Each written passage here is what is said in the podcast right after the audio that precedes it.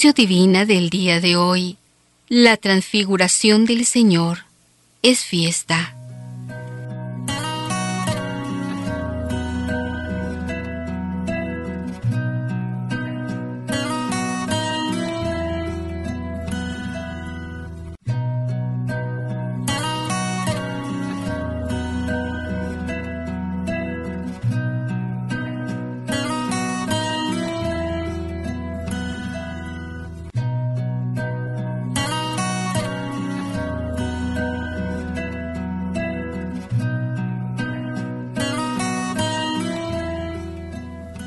Primera lectura está tomada del profeta Daniel, capítulo séptimo, versos del 9 al 10 y el 13.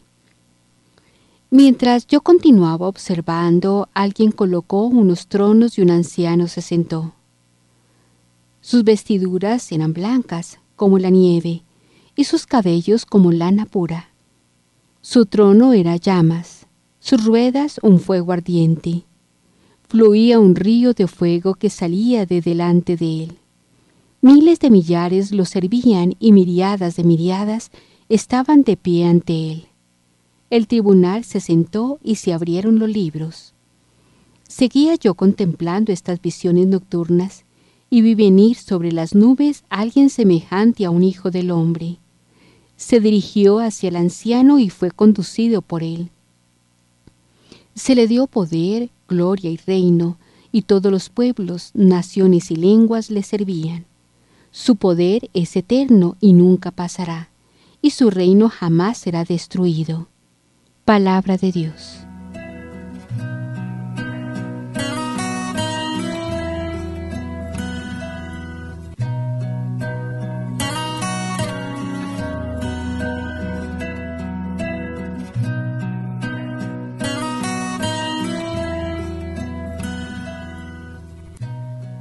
Profeta se le revela en una visión nocturna el designio de Dios sobre la historia. Ve la sucesión de los grandes imperios y de sus violentos dominadores, mas este espectáculo de la altivez humana se interrumpe. A Daniel se le ha concedido contemplar los acontecimientos desde el punto de vista del Señor de la historia. Él es el juez omnipotente que conoce y valorará definitivamente la obra de los hombres, pero es también alguien que interviene en el tiempo para rescatarlo. En efecto, a los reinos terrenos se contrapone el reino que el anciano confía a la obra de un misterioso Hijo del Hombre que viene sobre las nubes.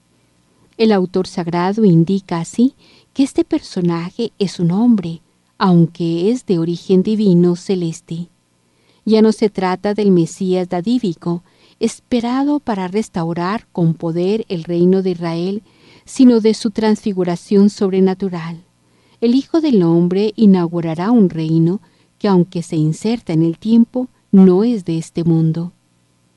Este triunfará al final de todos los imperialismos mundanos, llevando la historia a su cumplimiento escatológico. Entonces los santos del Altísimo participarán plenamente en la soberanía del Hijo del Hombre y constituirán una sola cosa con Él y en Él.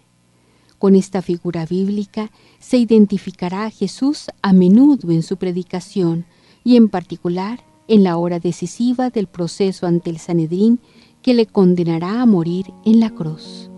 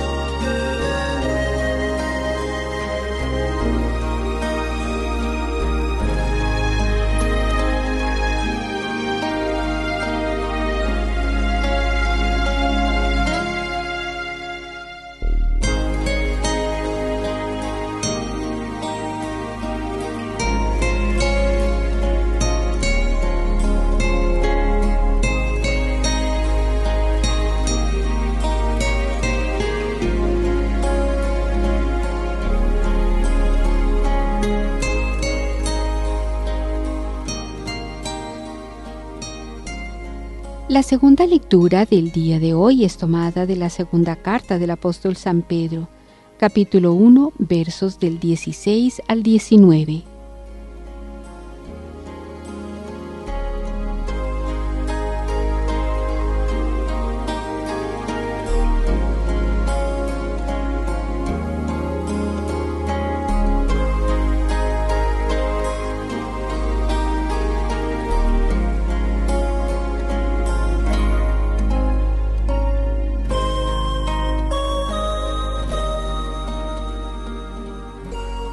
Queridos, cuando os dimos a conocer la venida en poder de nuestro Señor Jesucristo, no lo hicimos inspirados por fantásticas leyendas, sino porque fuimos testigos oculares de su grandeza. Él recibió en efecto honor y gloria de Dios Padre cuando se escuchó sobre él aquella sublime voz de Dios. Este es mi Hijo amado, en quien me complazco. Y esta es la voz venida del cielo que nosotros escuchamos cuando estábamos con Él en el Monte Santo. Tenemos también la palabra de los profetas, que es firmísima, y hacéis bien en dejaros iluminar por ella, pues es como una lámpara que alumbra en la oscuridad hasta que despunte el día y el lucero matutino se alce en vuestros corazones. Palabra de Dios. Te alabamos, Señor.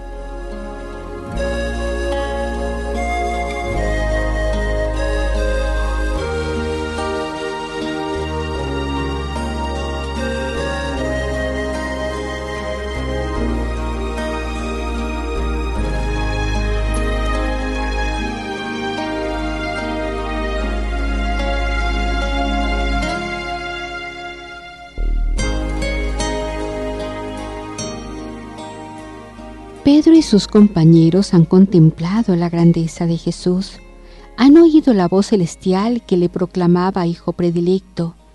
Por eso se reconocen portadores de una gracia mayor que la de los profetas. En efecto, pueden confirmar por experiencia personal la veracidad de las profecías a las que Jesús da cumplimiento. La palabra del Antiguo Testamento, sin embargo, no ha dado su tarea de lámpara que alumbre en la oscuridad. Deberá seguir siempre alumbrando los pasos de los creyentes que avanzan en medio de las tinieblas de la historia hasta el día sin ocaso de la venida de Cristo en la gloria.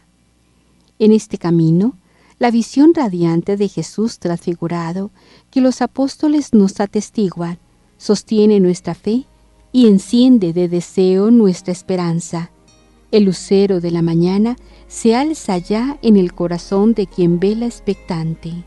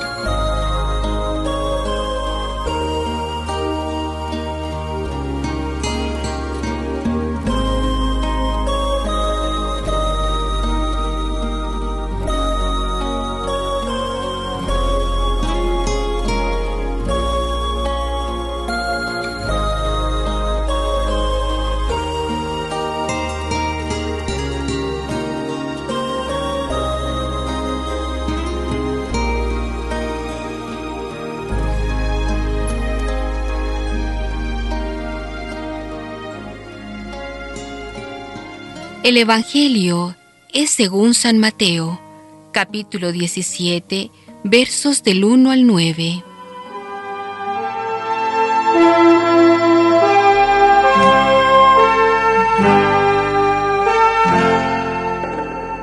Oremos.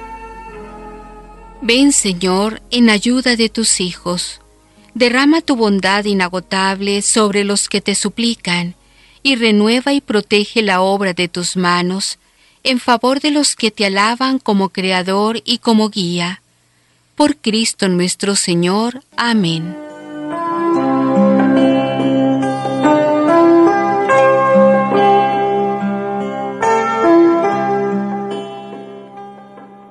Lectura del Santo Evangelio según San Mateo. Seis días después, toma Jesús consigo a Pedro, a Santiago y a su hermano Juan, y lo lleva aparte a un monte alto, y se transfiguró delante de ellos. Su rostro se puso brillante como el sol, y sus vestidos se volvieron blancos como la luz. En esto se les aparecieron Moisés y Elías, que conversaban con él. Tomando Pedro la palabra, dijo a Jesús, Señor, bueno es estarnos aquí. Si quieres, haré aquí tres tiendas, una para ti, otra para Moisés y otra para Elías. Todavía estaba hablando cuando una nube luminosa los cubrió con su sombra, y de la nube salió una voz que decía, Este es mi Hijo amado, en quien me complazco, escuchadle. Al oír esto, los discípulos cayeron rostro en tierra, llenos de miedo. Mas Jesús, acercándose a ellos, los tocó y dijo, Levantaos, no tengáis miedo. Ellos alzaron sus ojos y no vieron a nadie más que a Jesús solo. Y cuando bajaban del monte, Jesús les ordenó, no contéis a nadie la visión hasta que el Hijo del Hombre haya resucitado de entre los muertos. Palabra de Dios.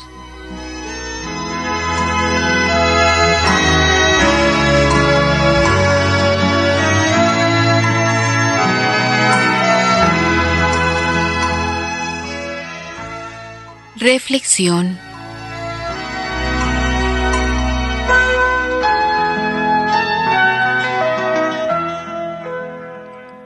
Hoy es la fiesta de la transfiguración de Jesús. La transfiguración acontece después del primer anuncio de la muerte de Jesús. Mateo 16, 21. Este anuncio trastorna la cabeza de los discípulos, sobre todo la de Pedro. Mateo 16, 22, 23. Ellos tenían los pies en medio de los pobres, pero la cabeza estaba perdida en la ideología dominante de la época esperaban a un rey glorioso. La cruz era un impedimento para creer en Jesús. La transfiguración, donde Jesús aparece glorioso en lo alto de la montaña, era una ayuda para que ellos pudiesen superar el trauma de la cruz y descubrir en Jesús al verdadero Mesías. Pero aún así, muchos años después, cuando la buena nueva ya estaba difundida por Asia Menor y por Grecia, la cruz seguía siendo un gran impedimento para que los judíos y para que los paganos aceptaran a Jesús como Mesías. La cruz es una locura y un escándalo, así decían. Primera Corintios 1:23. Uno de los mayores esfuerzos de los primeros cristianos consistió en ayudar a las personas a que percibiesen que la cruz no era escándalo ni locura, sino la expresión más preciosa del poder y de la sabiduría de Dios. Primera Corintios 1, 22, 31. El Evangelio de hoy contribuye en este esfuerzo. Muestra que Jesús vino a realizar las profecías y que la cruz es el camino para la gloria. No hay otro camino.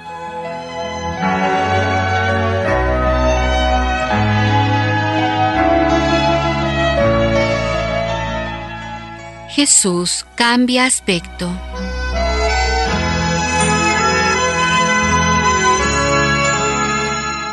Jesús sube a una montaña alta. Lucas añade que subió allí para rezar. Lucas 9:28.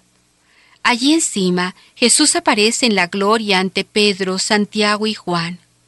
Junto con Jesús aparecen Moisés y Elías. La montaña alta evoca el monte Sinaí, donde en el pasado Dios había manifestado su voluntad al pueblo, entregando las tablas de la ley. Los vestidos blancos recuerdan a Moisés que quedó fulgurante cuando conversaba con Dios en la montaña y de él recibía la ley. Éxodo 34, 29, 35. Elías y Moisés, las dos mayores autoridades del Antiguo Testamento, conversaban con Jesús. Moisés representa la ley, Elías la profecía. Lucas informa que la conversación fue sobre el Éxodo, la muerte de Jesús en Jerusalén. Lucas 9:31. Así queda claro que el Antiguo Testamento, tanto la ley como los profetas, enseñaban ya que para el Mesías el camino de la gloria tenía que pasar por la cruz.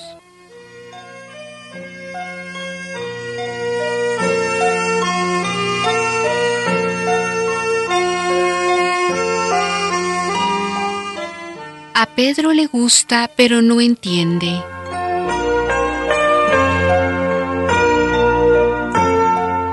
A Pedro le gusta y quiere asegurarse ese momento agradable en la montaña. Se ofrece para construir tres tiendas. Marcos dice que Pedro tenía miedo sin saber lo que estaba diciendo. Marcos 9:6.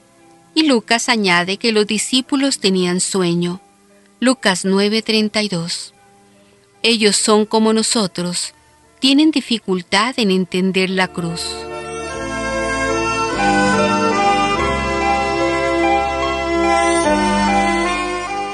La voz del cielo aclaró los hechos.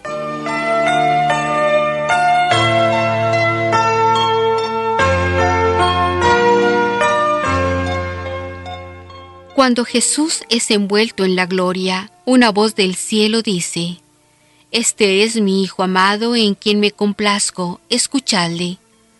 La expresión Hijo amado evoca la figura del Mesías siervo, anunciado por el profeta Isaías. Isaías 42.1. La expresión escuchadle evoca la profecía que prometía la llegada de un nuevo Moisés. Deuteronomio 18:15. En Jesús, las profecías del Antiguo Testamento se han realizado.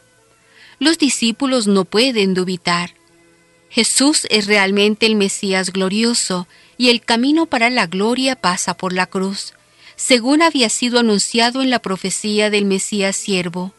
Isaías 53, 3, 9. La gloria de la transfiguración lo comprueba.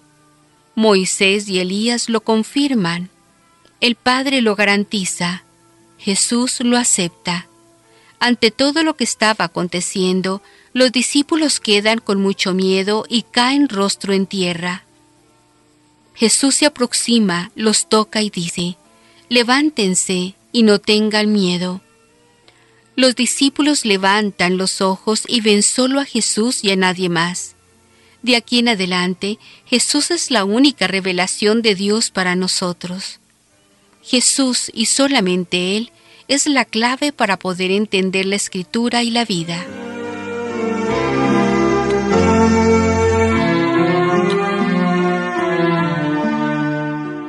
Saber guardar el silencio.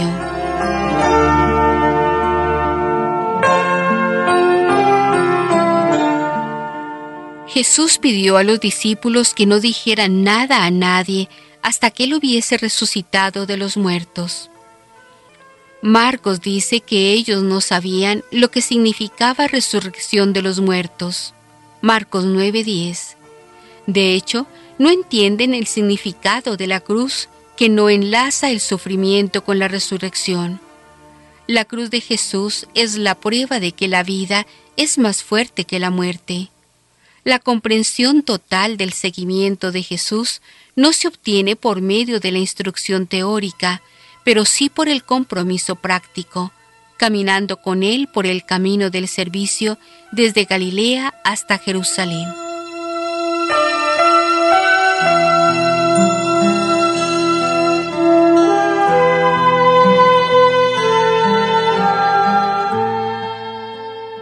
Para la reflexión personal.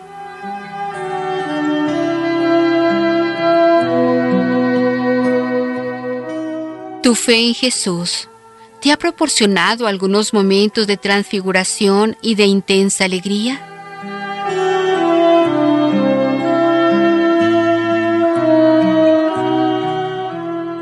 Estos momentos, ¿cómo te han dado fuerza en la hora de las dificultades?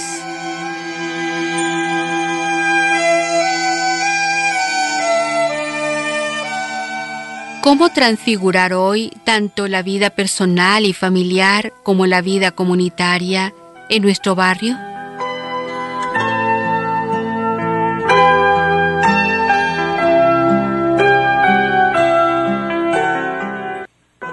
Oremos. Los montes se derriten como cera ante el dueño de toda la tierra. Los cielos proclaman su justicia los pueblos todos ven su gloria. Salmo 97, 5, 6.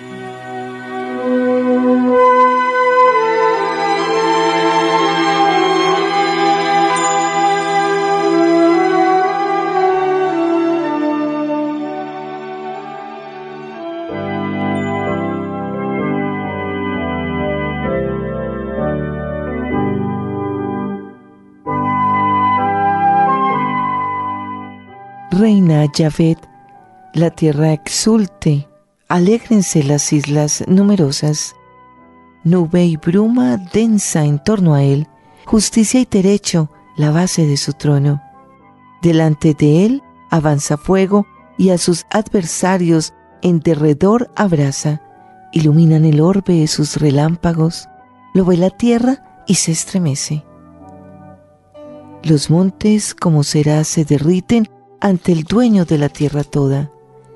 Los cielos anuncian su justicia y todos los pueblos ven su gloria. Se avergüenzan los que sirven a los ídolos, los que se glorían de vanidades, se postran ante él todos los dioses. Sión lo oye y se alboroza, exultan las hijas de Judá a causa de tus juicios, Yahvé. Porque tú eres Yahvé, el Altísimo sobre toda la tierra, muy por encima de los dioses todos. Yahvé ama a los que el mal detestan, Él guarda las almas de sus fieles y de la mano de los impíos los libra. La luz se alza para el justo y para los recto de corazón la alegría. Justos, alegraos en Yahvé, celebrad su memoria sagrada.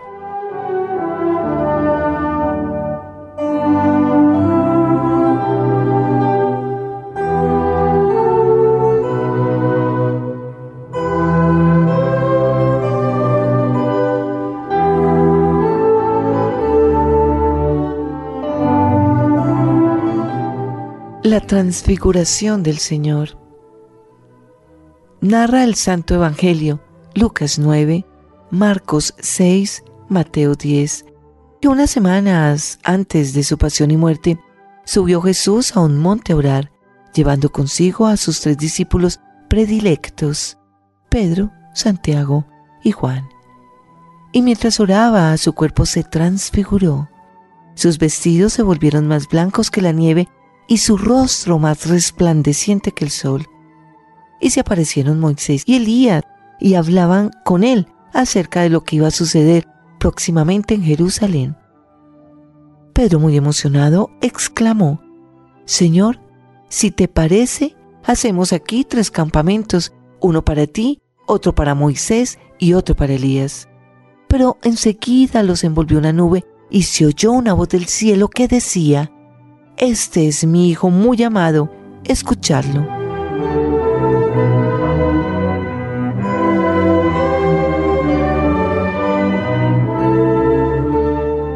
El Señor llevó consigo a los tres apóstoles que más le demostraban su amor y su fidelidad. Pedro, que era el que más trabajaba por Jesús. Juan, el que tenía el alma más pura y más sin pecado. Santiago, el más atrevido y arriesgado en declararse amigo del Señor, y que sería el primer apóstol en derramar su sangre por nuestra religión. Jesús no invitó a todos los apóstoles por no llevar a Judas, que no merecía esta visión. Los que viven en pecado no reciben muchos favores que Dios concede a los que le permanecen fieles.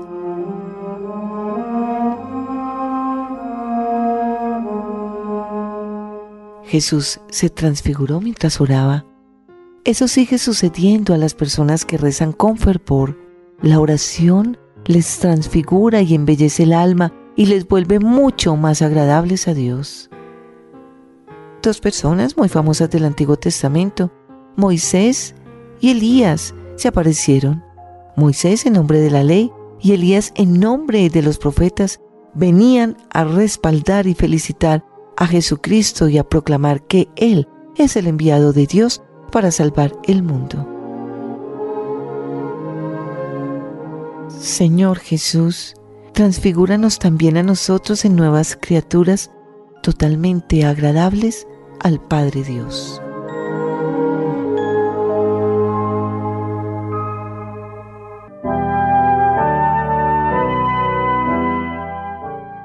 Cuando el panorama se pone oscuro, mientras oraba, el aspecto de su rostro se mudó. El camino de Jesús conduce a la gloria, pero pasa por la cruz. Así lo reafirmó el resucitado a los peregrinos de Maús. ¿No era necesario que el Cristo padeciera eso y entrara así en su gloria? En términos similares, Pablo exhorta a las comunidades recién fundadas para perseverar en la fe. Es necesario que pasemos muchas tribulaciones para entrar en el reino de Dios. Hechos 14:22. Este es el camino del discípulo, pero la verdad sea dicha. No es fácil comprenderlo. El relato de la transfiguración del Señor se presenta como un esfuerzo de comprensión del misterio de la cruz. Según el evangelista Lucas, se trata de una fuerte experiencia de oración por parte de Jesús y de la cual tres de sus discípulos son testigos. En medio de esta oración aparecen Moisés y Elías en su gloria y entablan un diálogo con Jesús. Sabemos que el tema de esta oración es la pasión, entendida como un éxodo que se realiza en Jerusalén. No solo Jesús discierne su camino, sino también los discípulos, quienes habiendo sido invitados a negarse a sí mismos, tomar su cruz cada día y seguir al Maestro. Con este llamado, resonando sus oídos, ellos participan en la escena. La palabra decisiva proviene del Padre, quien envuelve no solo a Jesús con su gloria, sino también a los discípulos con su nube. En medio del silencio final se aguarda la respuesta de los discípulos.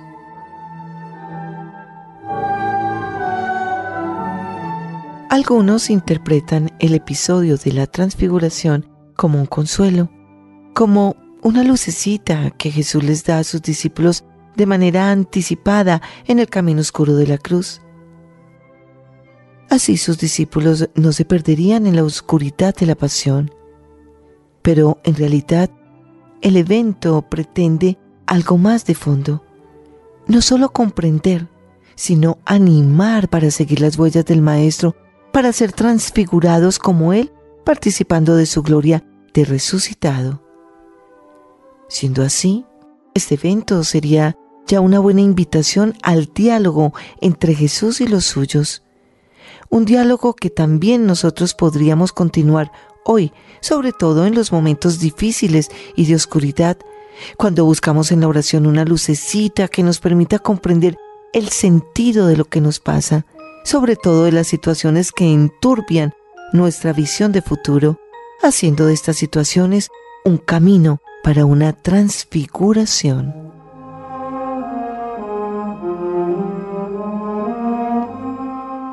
Invitados a la montaña. Gustemos un poquito de la escena. Jesús invita a tres de los suyos a subir al monte. Allí, mientras oraba, su rostro se mudó y Pedro y sus compañeros vieron su gloria. Es como si la acción interna y luminosísima del Espíritu que habitaba en él se volviera, por así decir, transparente. Jesús parece decir, miren lo que seré. Ante esta provocación reacciona Pedro. Maestro, estamos aquí. En su éxtasis, Pedro, quien no se ha dormido, quiere que la visión dure toda la vida. Para eso eran las tres tiendas, y ni siquiera pensó en una para él. Pedro desea que al menos se le permita estar allí contemplando su rostro y seguir escuchando su conversación con Moisés y Elías. ¿Qué más quisiera uno en la vida sino poder llegar a contemplar el rostro de Dios? El Salmo 27, 8 ya oraba así. Tu rostro buscaré, Señor, no me escondas tu rostro. El lenguaje de Pedro es bíblico porque la palabra tienda para él es sagrada. Indica la habitación donde Dios, y esto evoca la experiencia de Israel en el desierto, circunscribe su presencia. Pero la contemplación del rostro de Jesús no puede paralizar nuestro camino, ni mucho menos apartarnos de la visión de una serie de realidades concretas de la vida, realidades duras que tenemos que enfrentar en el nombre y con espíritu del Señor. Con todo, Pedro no estaba equivocado, y el descenso de la nube y la palabra del Padre no es una corrección a sus palabras, sino una complementación. Las tiendas son para viajar, no para instalarse. En eso Pedro acertó, pero Dios Padre ahora le agrega que el itinerario con la tienda al hombro debe seguir las indicaciones de Jesús. Solo Jesús puede indicar el camino y por eso hay que escucharlo. Y el camino que Jesús propone a su discípulo es el de la cruz. Al respecto, Pedro tiene que hacer un aprendizaje. La contemplación del rostro del Maestro puede convertirse en una fuga de la realidad si no está acompañada de la escucha de sus palabras sobre el tomar la cruz y seguirlo. Y la tienda que el peregrino lleva sobre el hombro es la cruz. Esa es la palabra decisiva, que última instancia es una palabra revelatoria que viene de Dios Padre.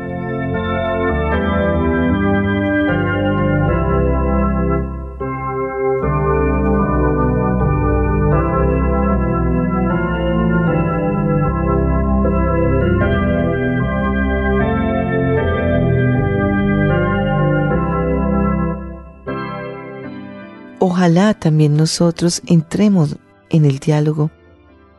Dialogando con Jesús en la oración, podemos vivir una experiencia de transfiguración que nos permite entender que nuestro destino no es la cruz, las desgracias de la vida, la muerte, sino la resurrección, la plenitud de vida en Dios, que las oscuridades que vivimos hoy, a las que llamamos cruz, son etapas de un camino, un camino que será luminoso y salvífico si lo recorremos con Jesús.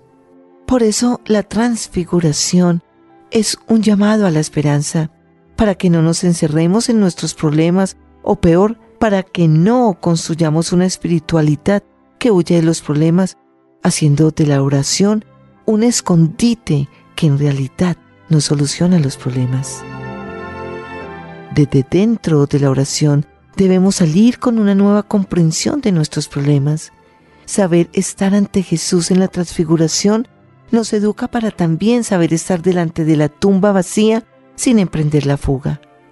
Tenemos necesidad de la transfiguración, del estupendo actuar trinitario en las pequeñas y en las grandes eventualidades de nuestra vida. Un actuar que pone a la luz el sentido y el destino de lo que vivimos. Es como le pasó a un joven. Tenía trabajo, dinero en el bolsillo, iba con sus amigos los fines de semana a la discoteca, pero le vino un mal incurable. La noticia fue recibida con mucho dolor por todos los que lo conocían.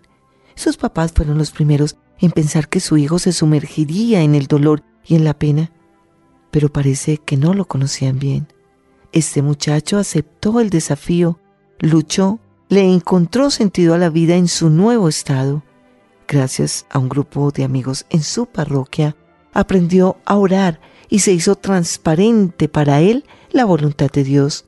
tan transparente que se volvió luz para los otros, para sus papás en primer lugar. Gracias a esta transfiguración en la que se asociaba la pasión y muerte de Jesús, lo conocieron de verdad. En cada oscura cruz está escondida la semilla de la resurrección. Cultivemos la semilla de la palabra en nuestras vidas.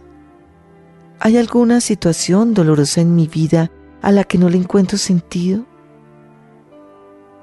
¿Qué quiere decir la frase, por medio de la cruz se llega a la resurrección? ¿Cómo lograrlo? ¿Para qué invitó Jesús a sus discípulos a la montaña? ¿Para qué me invita a mí?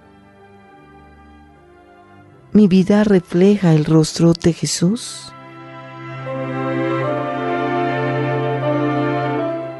Está conmigo y yo comenzaré a resplandecer como tú resplandeces, a resplandecer hasta ser luz para los otros. La luz, oh Jesús, vendrá toda de ti, nada será mérito mío. Serás tú quien resplandezca a través de mí sobre los otros. Haz que yo te alabe así, de la manera que más te agrada, resplandeciendo sobre todos aquellos que están a mi alrededor. Dale a ellos tu luz y dámela también a mí. Ilumínalos junto conmigo y a través de mí. Enséñame a difundir tu alabanza, tu verdad tu voluntad.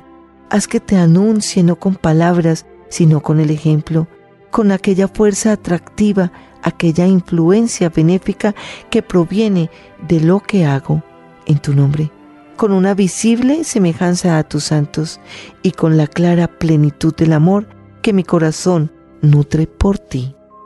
Amén. J. H. Neumann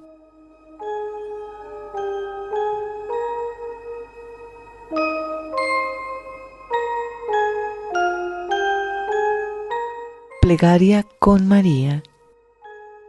Señora de la escucha atenta, Madre del buen oído, Mujer del corazón abierto, Virgen de los ojos profundos, María de la total disponibilidad, Arca de guardar palabras y secretos, Patrona de la sorpresa y el desconcierto, Camino recto del encuentro con Él, Lámpara encendida siempre Diccionario del silencio sin palabras, Enciclopedia de recuerdos y memoria, Teóloga del sí. Estate a mi lado en la espera leyendo conmigo, acompáñame en la senda escuchando la palabra. Préstame tus palabras y tu fe, modelando así mi respuesta. Estréname en la total disponibilidad para que la palabra se cumpla en mí.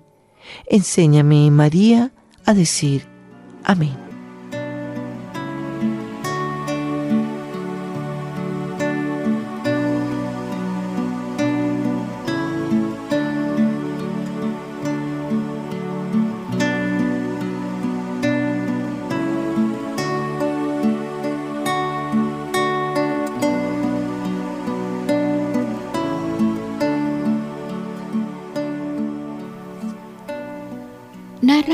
Santo Evangelio, tanto en Lucas, Marcos como en Mateo, que unas semanas antes de su pasión y muerte, subió Jesús a un monte a orar, llevando consigo a sus tres discípulos predilectos, Pedro, Santiago y Juan.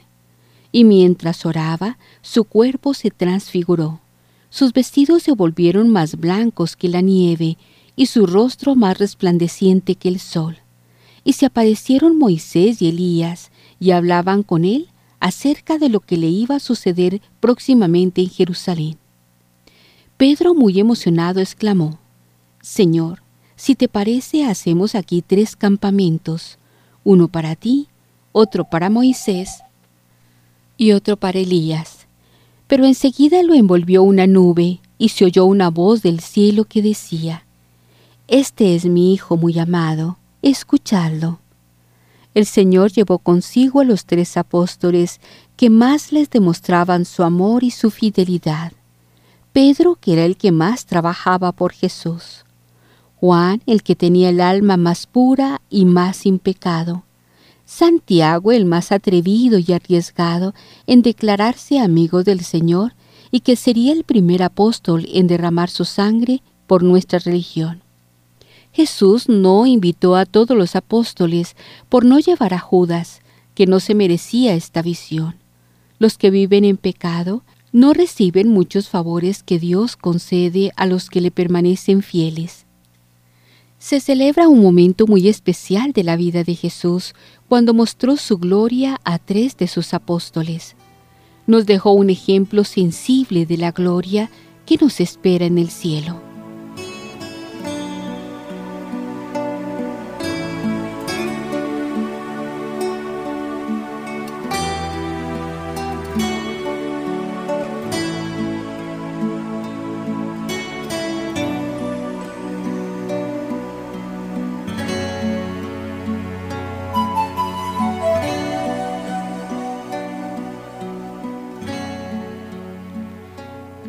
Enseña este acontecimiento? Primero, nos enseña a seguir adelante aquí en la tierra, aunque tengamos que sufrir, con la esperanza de que Él nos espera con su gloria en el cielo y que vale la pena cualquier sufrimiento para alcanzarlo. Segundo, a entender que el sufrimiento, cuando se ofrece a Dios, se convierte en sacrificio y así éste tiene el poder del salvar a las almas. Jesús sufrió y así se desprendió de su vida para salvarnos a todos los hombres. Tercero, a valorar la oración, ya que Jesús constantemente oraba con el Padre. Cuarto, a entender que el cielo es algo que hay que ganar con los detalles de la vida de todos los días. Quinto, a vivir el mandamiento que Él nos dejó. Amaos los unos a los otros como yo os he amado.